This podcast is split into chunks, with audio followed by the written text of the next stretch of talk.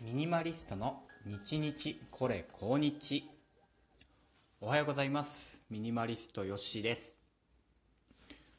日曜日から結構間を空けずに収録ができました。とスイッチ入ってきましたね。はい。まあ仕事だとあの月金でねやんなきゃなーみたいのねあるんですけどやっぱこういうプライベートでやってるものは本当にこう乗った時に収録ができるっていうのがね魅力です。さあとこちらのチャンネルでは、まあ、ミニマリストである私ヨッシーがですね、えっと、ミニマリスト視点で、まあ、自分の仕事の話とかプライベートの話あと一番多いのは本ですかね、えっと、読書が好きなので、えー、読書の話なんかをしようと思ってます。はい。でまあどの話題からかって考えますとね寒い。大体この時期に収録する時寒いですねから始めちゃうんですけどと私が今岩手に住んでまして岩手の盛岡市ですね。岩手県県庁所在地。ここに2年半単身赴任してるんですけどもまあね寒いんですよ。もう東京大阪、まあ、大阪も住んだことあるんですけども大阪と比べたらもう全く寒暖差が大きくてですね本当に同じ服だと生きていけないです。でじゃあ私の実家長野県に比べたら同じぐらいなんじゃないかとちょっとね私も思っていたんですけどもいや全くそんなことはなくてですねなめてました。長野の方がよっぽどあったかいです。氷点下16度とか見たことないですよ。ありますか皆さん？マイナス16度ですよもうあっという間にですね あの水道も氷、えー、私が引っ越してきた初年度はなんだっけなあのアパートについてるあ貯水槽っていうんですか？あれが爆発してですねエレベーターの中が水浸しになるなんていうねすごいシーンもえ私撮影しました。はい、記念に撮っておきました。まあ、そんなこともあってですね、もうとってもスリリングな場所なんですね。冬以外はいいんですけども。はい。まあ、そんなとこに住んでるので、いつも季節の話題になるんですが、今回はですね、ちょっと、この、あ、そう、11月入ったんですね。11月に考えてることがあって、生まれて初めて旅行しようと思ってます。まあ旅行自体はね、よくやるんですけど、海外旅行ですね。実は、えっと、来年の1月から単身赴任が解かれることになりまして、岩手から長野の実家に戻るんですね。おー、やっと戻れると。はい。もう5年前に買った家がですね、やっと自分の住まいになるわけなんですよ。はい。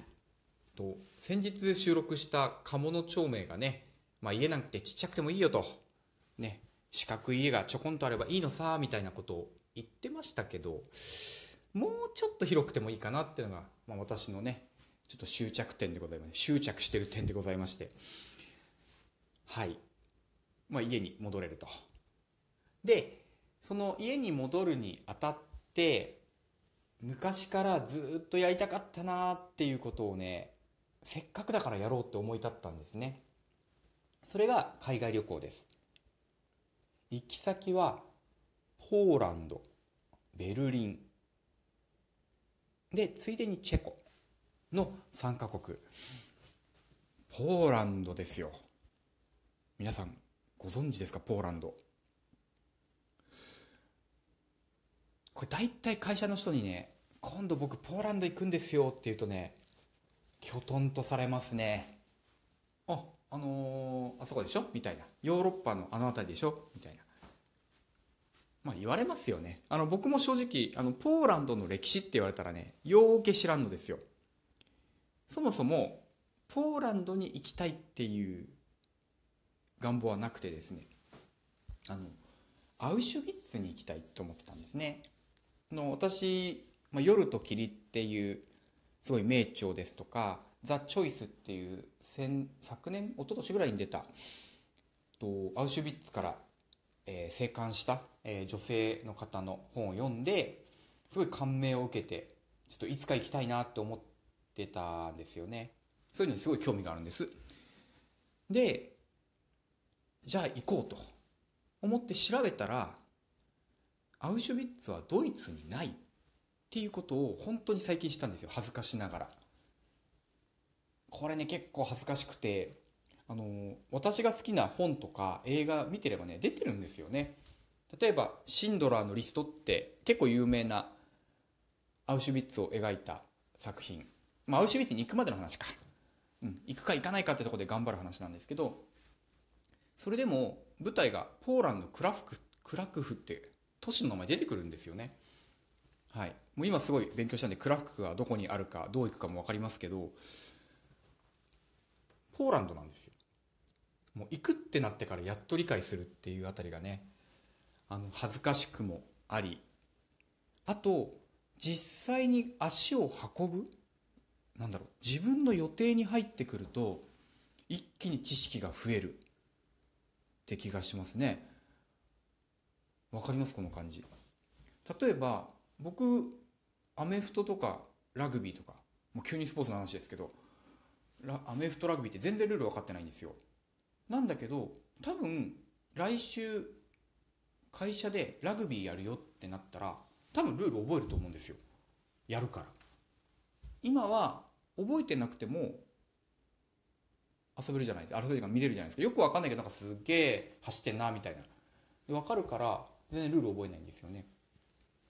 自分がやるとか自分が行くってなると知識ってついてくるんだなっていうことをねすごい感じましたね。こうやって知識ってついてくんだなって。はい。ね今のこのワンポイントだけでこの収録に価値があるかもしれませんが。はい。そんなわけでポーランドベルリンにポーランドとドイツに行ってきます。でなんかあれみたいですね。ポーランドの方って英語は使えるけどやっぱりその大都会以外は公用語はポーランド語なのでちょっと通じないことがあると。なので、えっと、私が行くのは、ポーランドのワルシャワですね。まあ、首都です。首都のワルシャワとクラクフというところに行こうと思っています。これは日本でいうとこの京都にあたるようですね。えっと、300年前、400年前にまでポーランド共和国の首都があったんですけど、え当時の王様がワルシャワに都を移した跡みたいなとこみたいです。ポーランドの南の方にあるんですね。でそこがと当時第二次世界大戦の時のね空爆とかにも、えー、被害も合わずにですねすごい昔ながらの街並みが残っているところだそうですね。いやどうですか？ポーランド。なかなかピンとこ来ないんじゃないですかね。結構調べてみると味がありますよ。えっとね何があるってね敗戦国なんですよね。まあ負けて負けて負ける国。あのポーランド出身の方聞いたらごめんなさい。あの昔から周りの国、えー、北は海だけど東西南を他の国にね接しているのとポーランドって名前がなんだっけななだらかな丘とかなんか平地みたいな意味らしいですね。だからのっぺりとした国ですよっていう意味らしいんですよ。ポーランドって言葉自体が。だから何の障害もなく大軍がやってきちゃう。だから過去にですね何度も国が他の国に取られて分けられちゃってちっちゃくなって。で、えー、国、えー、地図から2回ほど消えてるんですよね。完全になくなっちゃったこともある。それでも国としてまた復活してまあ、その時はソビエトの属領だったみたいですけど正式に国として独立できたのは1990年代だっていうんでまだ30年も経ってないんです。もうほんと苦難の国ですよね。ちょっと日本に似てる感じがします。あ、まあ、日本も、まあ、勝った時もあるけど最終的に世界大戦で負けてますしその後一時期ね GHQ にまあ占領されてた占領下にあったっていうところを見るとちょっと親近感が湧くですよね。あとでっかい国に接している。中国とかロシアとか。特にポーランドの方がねさらに多くの国に面してるんであちらの方が大変だと思いますけどどっかの本でねなんか滅びの美学っていう言葉で訳してたんですけど要は勝てばかっこいい負ければかっこ悪いじゃなくてこう負けたってこと自体も自分たちの誇りになってるというかその時にこう白旗あげたんじゃなくて抵抗しようとしたってこと自体をアイデンティティにしてるみたいなことを書いてる本があってなるほどなーって思っちゃいましたね。ポーランドも、えっと、ワルシャワ放棄っていう要は日本でいうとこの東京都民が、えー、こう攻めてきてる国に対して一斉に市民が放棄して戦ったっていうね出来事があってたんですよね。その第二次世界大戦末期ですけど。で負けちゃうんですよ。負けてすごい被害を受けるんですけどやっぱりそれがなんか自分たちの中ではあの時にそういうことをしたっていうことがすごい記憶に残っていて博物館とかもあるそうなんですね。あもうもともとはあのアウシュビッツさえ見えればいいやと思ってたんですけどなんかそういうポーランド魂っていうんですかね。魂？魂ってなんだろうね。とか、まあ、あとやっぱりそういうことを引き起こした国。ね。まあ、攻めに行くわけじゃないですけどその隣国のドイツっていうところを見て肌で触れていきたいなと予定してます。なのでと私の今の目標は、えー、2週間後には向こう渡ってるので向こうで収録してラジオ放送するっていうそんな目標を立ててます。